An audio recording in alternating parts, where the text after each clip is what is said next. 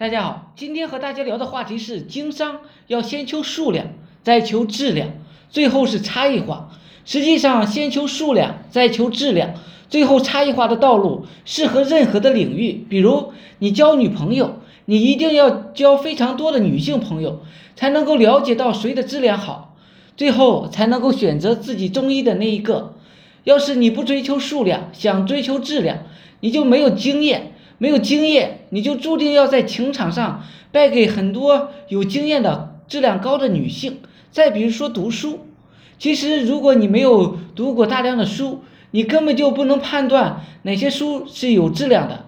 只有扩大自己的阅读量，你才能够具备选择能力，最后找到自己喜欢又能赚钱的领域研究下去。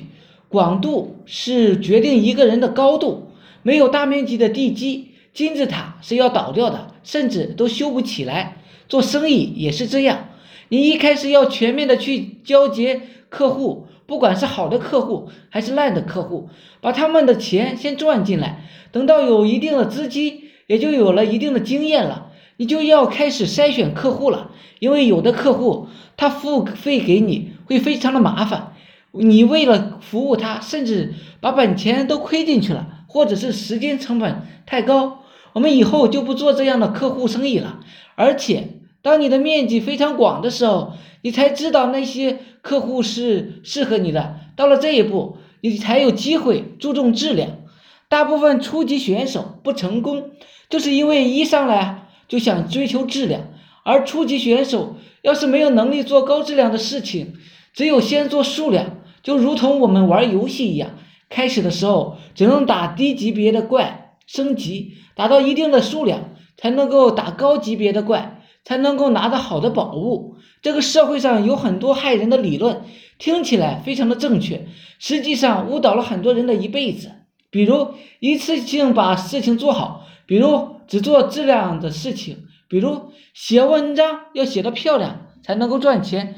真相是你没有大量的失败，没有经验，是不可能一次性把事情做好的。